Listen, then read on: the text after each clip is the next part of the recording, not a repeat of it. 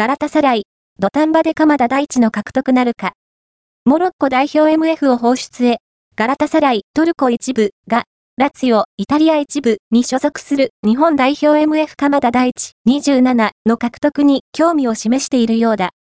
イタリア、トゥットメルカートが伝えた。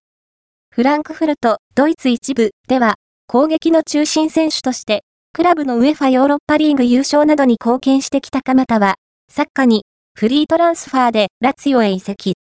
スペイン人 MF ルイス・アルベルトの控えに甘んじており、今季は、ここまで、公式戦22試合に出場して、1ゴール1アシストを記録しているが、直近は5試合連続で出番がない。